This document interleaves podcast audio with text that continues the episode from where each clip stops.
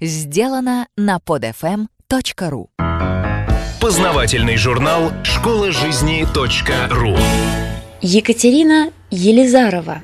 Снеговик. Что он символизировал в прошлом? История со снежком. Школа жизни .ру В году 365 интересных подкастов. Пришла зима и преобразила мир своим морозным дыханием. Иногда все становится похожим на чудесную сказку. Летит белый пушистый снежок, сверкает на солнце укрытая зимним одеялом спящая земля. И в каждом дворе, словно по мановению волшебной палочки, появляются укутанные в шарфы забавные снеговики. Эта веселая зимняя затея известна людям уже не одно столетие, но далеко не многим известно, какой сверхъестественный смысл был у снеговика в прошлом. Если верить старинному преданию, в конце XV века, примерно в 1493 году, итальянский скульптор, архитектор, поэт Микеланджело Буонаротти впервые слепил снежную фигуру. По данным исторических исследований, первое письменное упоминание о снеговике встречается в книге XVIII века. Там говорится о красивом снеговике гигантских размеров. А само слово «снеговик» изначально возникло в немецком языке. Изображение снеговика впервые появилось в качестве иллюстрации к детской книжке с песнями, изданной в Лейпциге.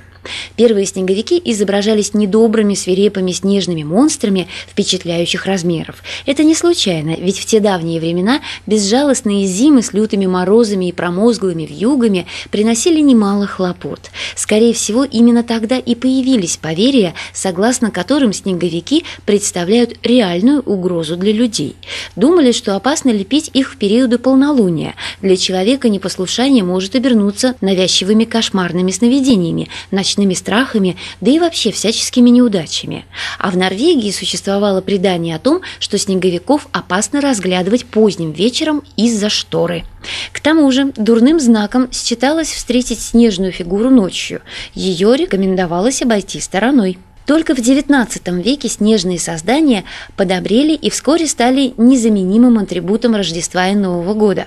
Поздравительные открытки с изображением милого улыбчивого снеговика в окружении веселых детей быстро завоевывали популярность. Любопытно, что в представлении европейских народов снеговик – это всегда существо мужского пола. Снежных баб и снегурочек у них никогда не было. В английском языке для его обозначения есть только одно слово – «snowman».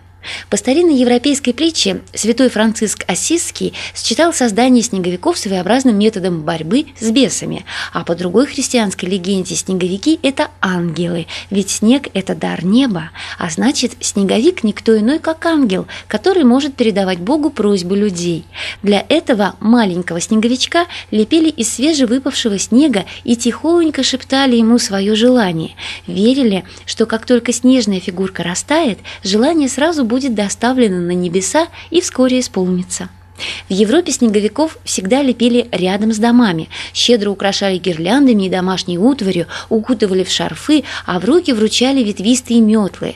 В деталях их одеяния угадывается мистический характер. Например, нос в виде морковки прикрепляли, чтобы умилостивить духов, посылающих урожай и плодородие. Перевернутое ведро на голове символизировало достаток в доме.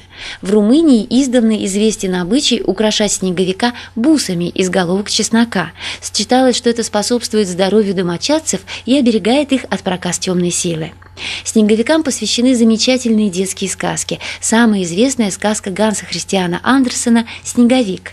Собака рассказывает Снеговику о своей жизни, о людях и о печке, у которой она так любила греться, будучи щенком. И у Снеговика тоже появилось необъяснимое желание приблизиться к печке. Ему казалось, что-то шевелится в нем. Целыми днями, вместо того, чтобы радоваться трескучим морозом, он тосковал, глядя на печь через окно. Пришла весна, и Снеговик растаял и только тогда нашлось объяснение его печали. Снеговика укрепили на кочерге, которая и шевелилась в нем при виде родной печки.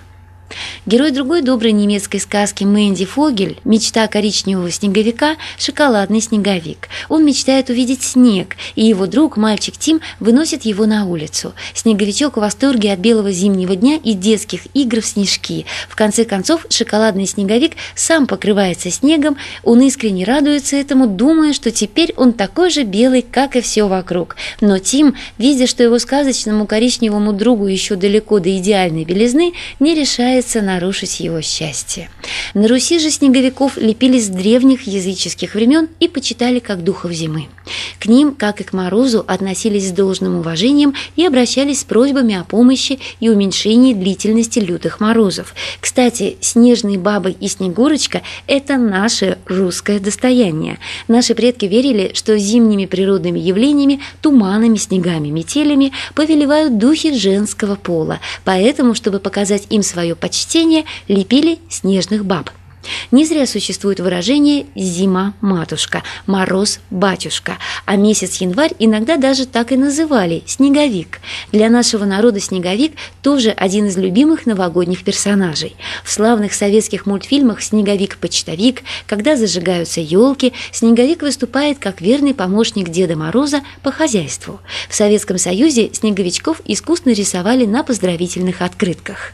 Сегодня в нашем цивилизованном мире создание снежных фигур остается не только любимым занятием детворы, но и общественно организованным праздником. По всему миру ставят рекорды по лепке самых высоких снеговиков. Самый высокий в Европе снеговик красуется на склонах горнолыжного курорта в Австрии, в городе Гальтюр.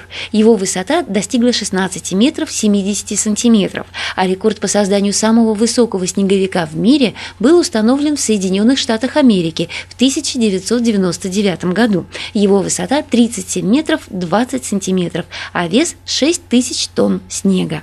Не отстаем в этом деле и мы. В Москве уже несколько лет подряд в усадьбе Деда Морозов в Кузьминском парке проводится ежегодный конкурс «Парад снеговиков». Пусть наши снежные фигуры ростом всего лишь с человека, зато их количество, несколько десятков, очень впечатляет. Найдите и вы время порадоваться зиме и обязательно слепите своего снеговичка. Счастливого вам отдыха! Школа жизни .ру Автор статьи «Снеговик. Что он символизировал в прошлом? История со снежком» Екатерина Елизарова. Текст читала Илона Тунка-Грошева. Скачать другие выпуски этого подкаста и оставить комментарии вы можете на podfm.ru.